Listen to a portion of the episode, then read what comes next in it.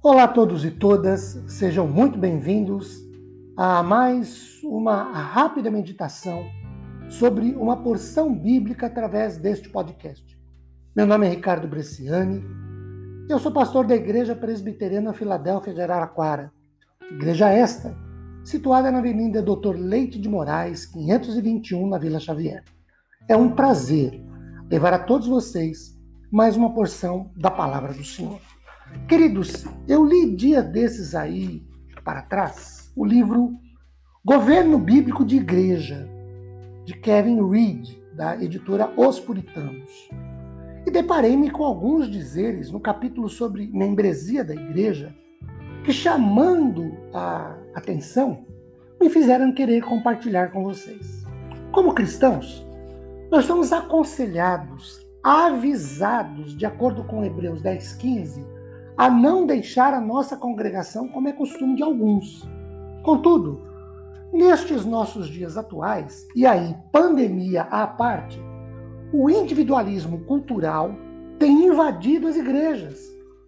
E com isso, produzido uma atmosfera insalubre de certa independência religiosa entre aqueles que professam a Cristo.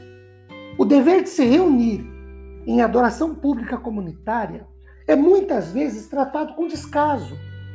E frequentar uma igreja hoje, de novo, pandemia à parte, passou, uma, passou a ser uma questão pura e meramente opcional. Quando um cristão professo despreza a adoração pública, ele dá motivos para que o estado de seu coração seja posto em dúvida. Aqueles que verdadeiramente amam a Deus devem exclamar, como o rei Davi no Salmo 122, verso 1. Alegrei-me quando me disseram: Vamos à casa do Senhor. Os reformadores protestantes no século XVI instruíram os crentes a procurar a igreja, primeiro, pela verdadeira proclamação do Evangelho de Jesus. Evangelho que salva, que liberta. Segundo, pela administração apropriada dos sacramentos, Santa Ceia e batismo.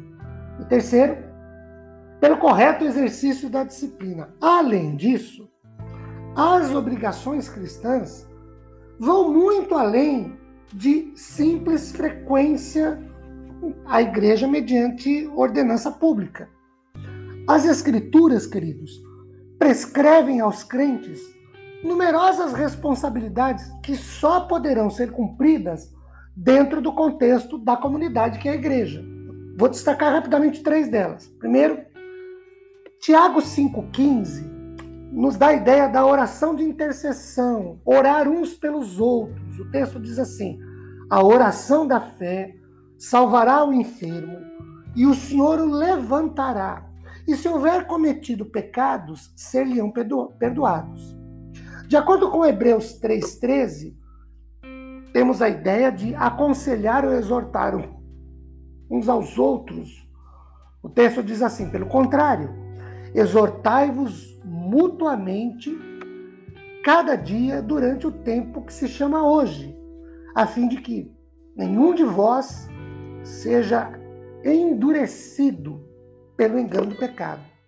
Ainda Gálatas capítulo 6, 12 dá-nos a ideia de compartilhar angústias, tristezas, fardos, quando diz assim: levai as cargas uns dos outros e assim estareis cumprindo a lei de Cristo. Tem mais. Passagens como 1 Tessalonicenses 5, 12 e 14, quando 12 diz: Agora vos rogamos, irmãos, que acateis com apreço os que trabalham entre vós e os que vos presidem no Senhor e vos admoestam. 14. Exortamos-vos também, irmãos, a que admoesteis os insubmissos, consoleis os desanimados, ampareis os fracos e sejais longânimos para com todos. Hebreus 13, 17.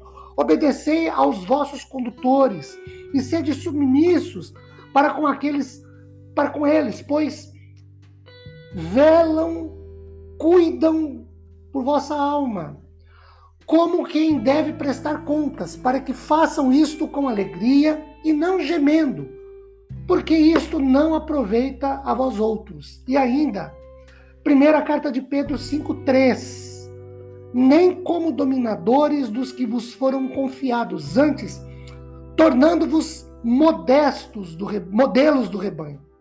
Esses textos, queridos, descrevem o devido envolvimento e missão dos membros da igreja para com os oficiais eclesiásticos. eclesiásticos. Agora vejam, quando crentes se isolam do convívio em comunidade ou na igreja, como poderão cumprir essas exigências bíblicas? Que Deus nos abençoe grandemente, derramando sobre nossas vidas e famílias sua imensa graça e misericórdia após ouvirmos a sua palavra. Fiquemos na paz do Senhor. Amém.